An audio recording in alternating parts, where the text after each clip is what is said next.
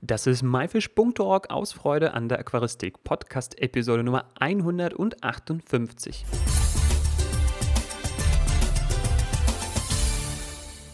Hi, mein Name ist Joris Jutjaevs und danke, dass du heute wieder dabei bist.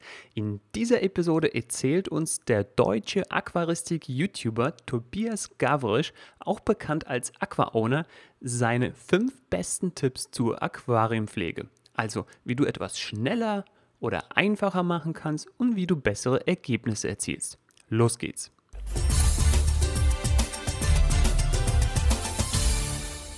Hallo Tobi und schön, dass du da bist. Hallo Juris, schön wieder dabei zu sein.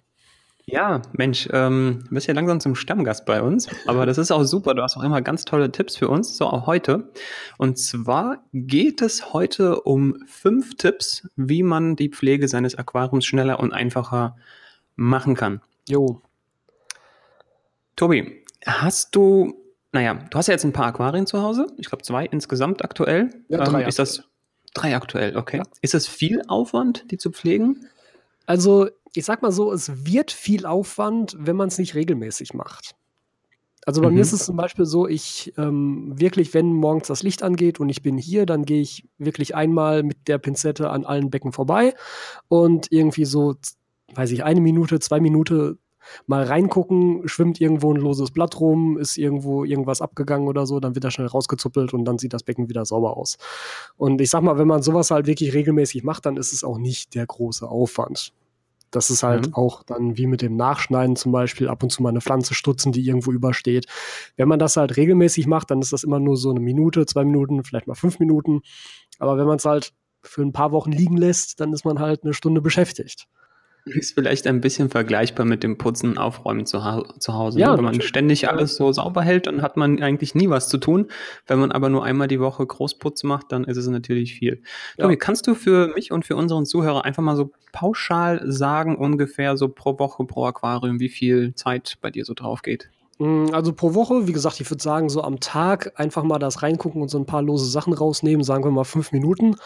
Und dann halt einmal die Woche der Wasserwechsel und beim Wasserwechsel dann halt auch im Zweifelsfall Filter sauber machen, nochmal ein bisschen nachtrimmen, Scheiben sauber machen, so halt das volle Programm. Da bin ich dann halt bei meinen Becken. Ich habe ja nur sehr kleine Becken hier, also 20 und 35 Liter. Da bin ich ähm, in spätestens einer halben Stunde eigentlich durch. Also würdest du sagen, so halb, dreiviertel Stunde, ja, pro eine Woche, Stunde pro Woche. Pro Woche ja. Stunde maximal, würde ich sagen. Ja, sehr überschaubar. Und wie sieht so deine Routine aus? Ja, also wie gesagt, einmal natürlich morgens das, ne, gucken, ist irgendwas lose, alles rauszuppeln, was da nicht hingehört. Und ansonsten ist halt die Routine eigentlich jeden Sonntag der Wasserwechsel. Das hat sich so eingebürgert sonntags. Oder wenn ich mal sonntags nicht da sein sollte, dann wird es halt erst am Montag gemacht. Das ist jetzt auch nicht schlimm, wenn man da jetzt einen Tag Versatz zwischen hat. Und dann ist es halt, wie gesagt, das volle Programm einmal. Also Wasser raus, Hälfte Wasserwechsel mache ich immer, 50 Prozent. Und dann Scheiben sauber machen, Sachen nachtrimmen, Bodendecker nachtrimmen, wenn es wieder nötig ist, die Stängelpflanzen trimmen, gucken, ob irgendwo sich lose Blätter versteckt haben, die nicht aufgetrieben wurden. Halt alles, was da nicht hingehört, alles, was irgendwie dreckig ist, äh, kommt halt raus dann. Dann wird im Zweifelsfall halt noch der Filter sauber gemacht, wobei das auch nicht jede Woche. Also das ist, weiß nicht, vielleicht einmal alle zwei Monate oder so. Also Filtermaterial mache ich wirklich sehr selten sauber. Und äh, dann kommt das neue Wasser wieder rein und das war's. Gut, damit haben wir die Routine soweit und ich habe vorher schon rausgehört, ein so ein Tipp von dir ist, jeden Tag immer so ein bisschen zu gucken, dann hat man am Wochenende ja, äh, nicht mehr so viel zu tun. Das kann man vielleicht schon mal so als einen Tipp auf jeden Fall irgendwo festhalten. Kommen wir zu meiner ersten richtigen Frage sozusagen und zwar, ähm, ja, viele kennen das und ist ein leidiges Thema für viele, das Abmulmen. Warum macht man das? Wie machst du das? Also Mulm ist ja das, was man so sieht, was sich dann auf dem Bodengrund absetzt. So diese, ja, es ist schwer zu beschreiben, diese Dreckschicht sozusagen. Also Mulm ist ja eigentlich so eine Sammelbezeichnung für alle organischen Abfälle, die sich irgendwie so am Boden sammeln. Also es ist halt zum Teil Fischkot, das sind zum Teil halt abgestorbene, zersetzte Blätter und das Ganze sammelt sich dann halt so in so einer Masse und legt sich über den Boden. Und es ist tatsächlich nicht sonderlich gut, dass es da liegt, weil es verhindert halt ähm, eine, eine, eine vernünftige Zirkulation im Boden, weil es den Boden halt von oben sehr dicht macht. Und es ist halt auch einfach organisches Material, was da nicht hingehört und was im Zweifelsfall die halt die Wasserwerte zerhauen kann, weil es dann natürlich auch irgendwie Nährstoffe abgibt. Und ähm, das Abmulmen, was wahrscheinlich die meisten aus der normalen Aquaristik kennen, ist ja so diese klassische Saugglocke, mit der man sozusagen immer so einen Teil des Bodens ja, durchwirbelt wirklich. Also es wird dann angesaugt und dann mischt er sich durch und dabei kommen halt die ganzen Sachen, die sich so dazwischen abgelagert haben, wieder raus. Das ist allerdings etwas, was jetzt im Aquascaping eigentlich nicht gemacht wird. Also einmal hat man dabei das Problem, dass du dir natürlich auch die Mikroorganismen und die, den, den, den Biofilm, der sich im Boden einfach ansammelt, der gut ist für das Becken, damit wieder kaputt machst. Das willst du im Aquascaping natürlich nicht. Und andererseits hast du es häufig im Aquascaping so, dass du gar nicht die Chance hättest, den Boden irgendwie aufzusaugen und durchzumischen, weil er halt komplett bepflanzt ist. Und ähm, das ist zum Beispiel bei mir auch der Fall. Also ich in, in allen meinen Becken sehe ich quasi nichts vom Bodengrund, sondern die komplette Bodenfläche ist immer bepflanzt, sei es mit Bodendeckern, sei es mit anderen Sachen, aber da ist halt nichts an Bodengrund zu sehen, was man irgendwie durchmulmen könnte sozusagen. Aber trotzdem bilden sich halt diese Ablagerungen und irgendwie muss man denen halt auch dann habhaft werden. Und ich mache das meistens so, dass ich beim Wasserwechsel einfach mit dem Schlauch dann sehr nah an den Boden rangehe und ähm, entweder dann mit der Hand wirklich so ganz vorsichtig so auf dem Boden rumdrücke so quasi wie so ein Schwamm, dann drückt sich das nämlich so raus. Das sieht man dann noch richtig, wie so eine Staubwolke, die da rauskommt. Oder mit der Hand so ein bisschen über den Boden drüber wedle, dass halt Wasserbewegung stattfindet und dann wird das auch alles so ein bisschen aufgewirbelt und dann kann man das halt direkt mit dem Schlauch beim Wasserwechsel damit wegsaugen. Das ist, denke ich, so die einfachste Methode. Was mir dazu einfällt, ich weiß, du bist ja ein Fotograf und bei den Kameras äh, gibt es so einen Blaseball, so heißt das, glaube ich. Das ist wie so, wie so, wie so ein Gummiball mhm, und hat vorne genau. so, ein, so, wie so einen ja. kleinen Plastikaufsatz. Ja. Man könnte noch theoretisch so ein Ding ebenfalls auch im Aquarium verwenden, äh, wo man so einfach draufdrückt und damit unter Wasser so einen kleinen Wasserstrom erzeugt. Also schon, schon ja. Oder vielleicht mit so einer Einmalspritze oder sowas, die man aufzieht und dann da drauf. Ja, die muss man, die, die, muss man immer wieder aufziehen. das ist ein bisschen schwierig. Und bei dem Blaseball, der geht ja von alleine auf. Äh, da kannst du immer wieder drücken und der, der, pustet dann quasi immer wieder in eine Richtung. Musst da du mal ausprobieren. Ja, cool. Ähm, Tobi, machen wir weiter. Und zwar ähm, geht es so ein bisschen um ja, Kondens, äh, Schwitzwasser in Aquarium mit Abdeckungen. Kennst du das überhaupt? Ähm, ich muss sagen, ich persönlich kenne es nicht, weil ich besitze kein einziges Aquarium mit Abdeckung. Also meine Becken sind alle oben komplett offen. Ja, okay, dann gehen wir gleich weiter. Und zwar bei offenen Aquarien passiert das häufig, dass ähm, man hat so Aufsetzlampe oder sowas oder ein Thermometer oder so ein CO2-Schlauch, der über den Rand geht. Und bei offenen Aquarien ist es dann ja ganz modisch, äh, das Wasser ganz hoch aufzufüllen, mhm. weil das sieht natürlich sehr schick aus, das, ne, so randlos fast. Dann passiert es aber ganz gerne mal, dass durch die Kapillarwirkung sich das Wasser, das Wasser quasi zwischen den Gegenständen so aus dem Aquarium rausmogelt mhm. und irgendwie von alleine überläuft, was ganz komisch ist. Das Wasser läuft nach oben. Ähm, aber wie gesagt, Kapillarwirkung, das ist dann einfach, wenn Gegenstände sehr nah sind, das Wasser, äh, weiß ich nicht, das wird wie so reingesaugt ja, schon äh, fast. Ähm, wäre, glaube ich, eine ganze Episode für sich. Also wer da mehr zu wissen möchte, wir verlinken einfach Kapillarwirkung von Wikipedia in den Show Notes. Aber was machst du dagegen? Das ist vor allem, also das ist auch wirklich durchaus gefährlich, weil das geht auch echt lange zum Teil. Also das Becken kann sich da schon gut so ein paar Zentimeter leer laufen. Das ist nicht ohne. Ähm, also einerseits wäre natürlich eine Option zu sagen, man füllt das Becken halt schlicht und ergreifend nicht bis Oberkante auf weil dann hat man das Problem gar nicht. Dann können auch die Sachen da eng anliegen, das ist kein Ding. Ich habe das zum Beispiel in einem meiner Becken so, da ist die Halterung von der Lampe tatsächlich ziemlich tief, also reicht so, ich weiß nicht, so anderthalb Zentimeter oder so in das Becken rein. Und ähm, da mache ich es halt wirklich so, das wird halt einfach nur bis knapp unterhalb dieser Halterung aufgefüllt und nicht höher um das einfach zu vermeiden. Ähm, wenn man es trotzdem komplett auffüllen will, dann ist die einfachste Methode, oder was heißt einfach, aber die sicherste Methode zu gucken, dass halt alles, was irgendwie dann nah an der Scheibe ist, eben nicht an der Scheibe anliegt, sondern so ein bisschen Abstand behält. Ähm, das kann man zum Beispiel machen, wenn man das irgendwie In- und Auslauf da hat, Schläuche da reinlegt oder irgendwie so, ein, so einen Diffusor hat, der vielleicht mit so einem Edelstahlrohr hochgeht, ähm, dass der halt nicht genau auf der Innenseite an der Scheibe anliegt, sondern so einen, so einen halben Zentimeter Platz hat. Es geht zum Beispiel einfach durch Saugnäpfe, die dann eben auf der Innenseite angebracht werden und die dann dieses, dieses Rohr eben so einen halben Zentimeter von der Scheibe weghalten. Und dann kann sich das Wasser da eben auch nicht mit hochziehen.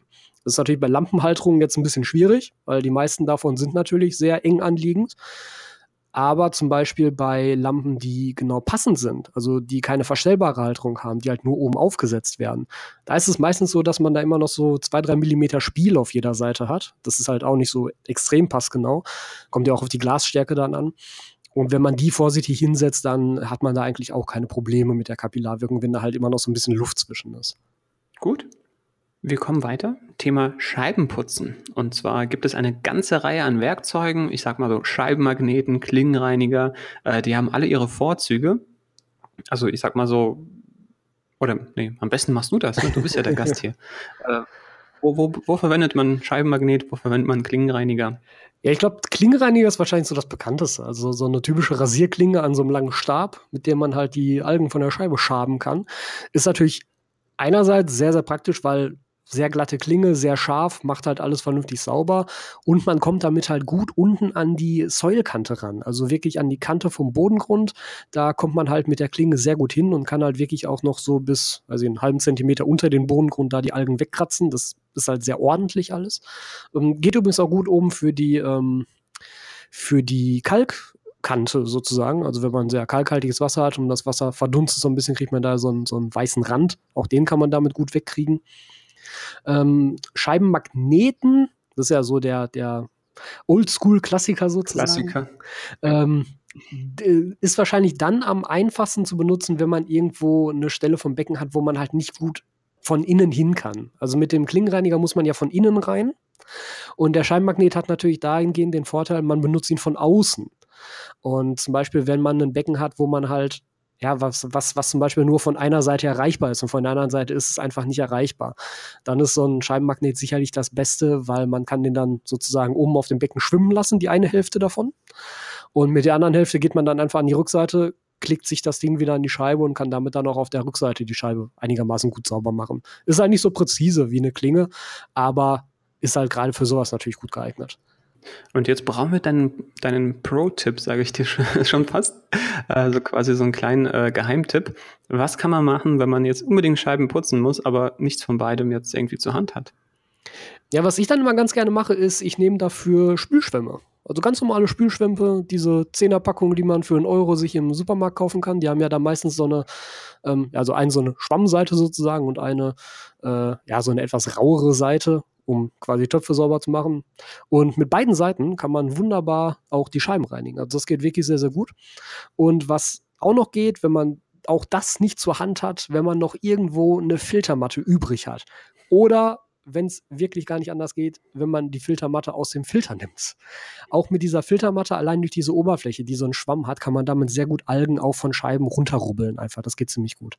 Wenn alle Stricke reißen, irgendwie eine alte Socke oder sowas. Nein, bisher nicht. Defekt. Tobi, ich habe hier bei mir auf der Liste stehen ähm, das Schneiden von Pflanzen. Du hast ja vorher schon gesagt, immer mal so, sage ich mal so, ne? jeden Tag immer ein bisschen was schneiden. Äh, das geht so, denke ich mal, in die Richtung. Das heißt, man, ich, ich formuliere das mal so, dass man nicht einmal ganz groß schneidet, so alles mhm, radikal, genau. sondern immer wieder mal so, so kleine genau. Eingriffe. Ne? Und speziell beim Moos ist es so, also Moos ist sehr beliebt, braucht wenig Licht, wenig CO2 oder gar keins, lässt das Aquarium richtig schön eingewachsen aussehen. Doch wer schon mal Moos gepflegt hat, weiß, wenn man dieses regelmäßig stutzt, also muss ja auch ab und zu gestutzt werden, dann hat man kleine Schnipsel gefühlt überall im Aquarium, auch wo man sie nicht haben will. Wie kann man das vermeiden? Mhm. Ja, bei, bei Moos ist halt das Problem sozusagen, Moos sinkt zu Boden. Bei fast allen anderen Pflanzen ist es ja so, wenn, es, wenn man sie abschneidet, dann treiben halt die abgeschnittenen Blätter nach oben. Und da kann man sie halt problemlos wegfischen und dann bleibt auch nichts im Betten. Aber das Moos sinkt halt auf dem Boden. Und wenn man dann nicht schnell genug mit der Pinzette dabei ist und das Ding verpasst, was man gerade abgeschnitten hat, dann äh, verschwindet es irgendwo im Bodengrund und irgendwie zwei Monate später kriegt man da auf einmal irgendein so Moosbüschel, wo man sich fragt, wo kommt der denn auf einmal her? Und äh, da ist eigentlich das meiner Meinung nach sinnvollste, wenn man das Moos halt gar nicht wirklich schneidet, sondern einfach mit einer feinen Pinzette abzupft. Weil dann hat man halt das, was man abgetrennt hat, auch wirklich sofort in der Pinzette. Eine andere Möglichkeit wäre natürlich, wenn man es unbedingt schneiden möchte, weil man vielleicht eine besonders runde Form oder so erhalten möchte, ähm, das vielleicht zu kombinieren mit dem Wasserwechsel und die ganze Zeit so mit dem Schlauch schon so ein bisschen darüber zu schweben und in dem Moment, wo man schneidet, halt wirklich direkt mit dem Schlauch daneben sein, dass man das sofort einsaugt, wie so ein Staubsauger, äh, damit man da auch nicht riskiert, dass irgendwas auf den Boden fällt. Da muss man aber schnell schneiden, sonst ist das Wasser alles. Das stimmt. Vor allem bei meinen kleinen Becken, also mit 20 Liter, da habe ich immer nur so ein paar Sekunden Zeit. Deshalb zupfe ich lieber. Tobi, ich habe gelesen neulich, dass jemand, nachdem er seine Pflanzen geschnitten hat, plötzlich Algen im Aquarium entdeckt hat. Wie kann das passieren und wie kann man das vermeiden? Mm, also das kann natürlich einerseits daher kommen, je nachdem, wie viel Pflanzenmasse man da jetzt gerade entfernt hat. Also wenn das zum Beispiel sowas war wie nur einmal im Monat trimmen und man hat auf einmal die ja, Hälfte der Pflanzenmasse. Genau, ja, größerer ja, Schnitt. Dann, dann ja, holt man so einmal die Hälfte der Pflanzenmasse aus dem Becken raus. Und ähm, wenn halt vorher die Düngung und das Licht und das CO2 darauf angepasst war, eben diese große Pflanzenmasse zu versorgen, die jetzt auf einmal nicht mehr da ist, dann hat man zu viele Nährstoffe im Becken. Und dem muss man natürlich dann schon so ein bisschen Tribut zollen, dass man das eben auch dann anpasst. Also im Zweifelsfall vielleicht nach so einer äh, krassen Rückschnittaktion mal das Licht vielleicht ein bisschen runter und mal die Düngung ein bisschen runterfahren. So für ein, zwei Wochen, bis sich die Pflanzen dann auch wiederholt haben und neue Triebe ausbilden und dann die ganzen Nährstoffe auch tatsächlich wieder verwerten können. Das macht auf jeden Fall Sinn. Ja einfach die Nährstoffmenge reduzieren oder dann auch die Lichtmenge ja. äh, auch ein bisschen dann äh, drosseln, den Pflanzen ein bisschen Zeit geben, bis sie sich erholt haben, bis sie wieder ein Neuaustrieb da ist und dann kann man das wieder hochfahren. Macht ja auch absolut Sinn, es sind ja, sind ja weniger Pflanzen drin. Äh, Gerade bei so stark nährstoffzehrenden wie Stängelpflanzen, wenn man da die Hälfte wegschneidet, dann ist gefühlt nur noch die Hälfte da, die gefüttert ja, werden genau. muss natürlich dann ähm, eben sinnvoller, halt das wirklich regelmäßig zu machen und dann eben nur in kleinen Mengen, damit sowas halt auch gar nicht erst passiert.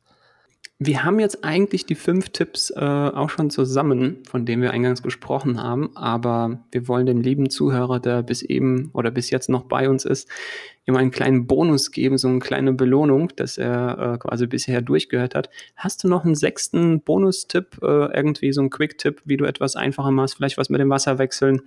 Ähm, was kannst du da verraten? Ja, also Wasserwechsel, ich glaube, was sicherlich für viele manchmal ein Problem darstellt, ist, ähm, wie macht man den Wasserwechsel so oder wie füllt man das neue Wasser so ein, dass nicht die ganze Zeit der Boden aufwirbelt. Also gerade im Aquascape ist das natürlich wichtig und vor allem dann, wenn man vielleicht sich noch so ein Scape gebaut hat, wo irgendwo so ein Weg entlang geht, der natürlich sehr sehr präzise aussehen soll. Und dann kommt man da mit dem Schlauch oder der Gießkanne an und auf einmal hat man nur noch eine große Staubwolke und der Weg hat ein Loch in der Mitte. Und das soll natürlich nicht sein. Und ähm, da gibt es aber ganz viele Möglichkeiten. Also die einfachste Möglichkeit, wo, wo jetzt auch nichts an Zubehör für nötig ist, wäre halt wirklich das Wasser eben nicht direkt ins Becken laufen zu lassen, sondern es über die Hand laufen zu lassen. Also einfach die Hand in, in so eine Muldeform, da das Wasser reinlaufen lassen und von da aus träufelt es dann ins Becken, weil das hat dann viel, viel weniger Druck und dann läuft man eigentlich nicht Gefahr, dass da irgendwas am Bodengrund aufgewirbelt wird. Was auch häufig gemacht wird, ist, man stellt sich irgendwie eine Untertasse, einen Unterteller mit ins Becken und lässt das Wasser da drauf laufen. Oder man nimmt irgendeine Art Sieb oder so ein, so, ein, so ein Gitter, mit dem, man, mit dem man Nudeln abschüttet oder sowas und lässt das Wasser dadurch laufen. Halt immer etwas, was den Wasserstrahl, der aus dem Schlauch kommt oder der aus der Gießkanne kommt, halt irgendwie diffuser macht, irgendwie weicher macht und teilt. Ich mache das zum Beispiel auch ganz häufig so, dass ich einfach das Wasser über Steine laufen lasse, also über mein Hardscape laufen lasse. Ganz vorsichtig. Und dann läuft das halt sauber über die Steine und wirbelt eben auch nicht den Bodengrund auf. Perfekt, Tobi. Damit haben wir wieder eine runde Sache. Wir haben sechs statt fünf äh, Tipps oder vielleicht zwischendrin sogar etliche weitere hier an unseren Zuhörer weitergegeben. Dich kann man finden, ich glaube, unter dem Namen AquaOwner auf Facebook, YouTube, genau. Instagram. Ist genau. richtig? Einfach AquaOwner, das heißt aus dem Englischen übersetzt äh, Aquariumbesitzer, glaube ich. Ja, also eigentlich habe ich mir über die Übersetzung gar nicht so viele Gedanken gemacht. Ich fand das auch gerade vom Logo hier einfach nur nett. Ja. Aber wenn man es übersetzen wollen würde, wäre es wahrscheinlich so. Genau. In jedem Fall verlinken wir das auch nochmal in den Show Notes plus die anderen Episoden, wo du äh, auch schon mal Gast bei uns warst. Und ja, ich sage danke und bis zum nächsten Mal. Alles klar, danke dir.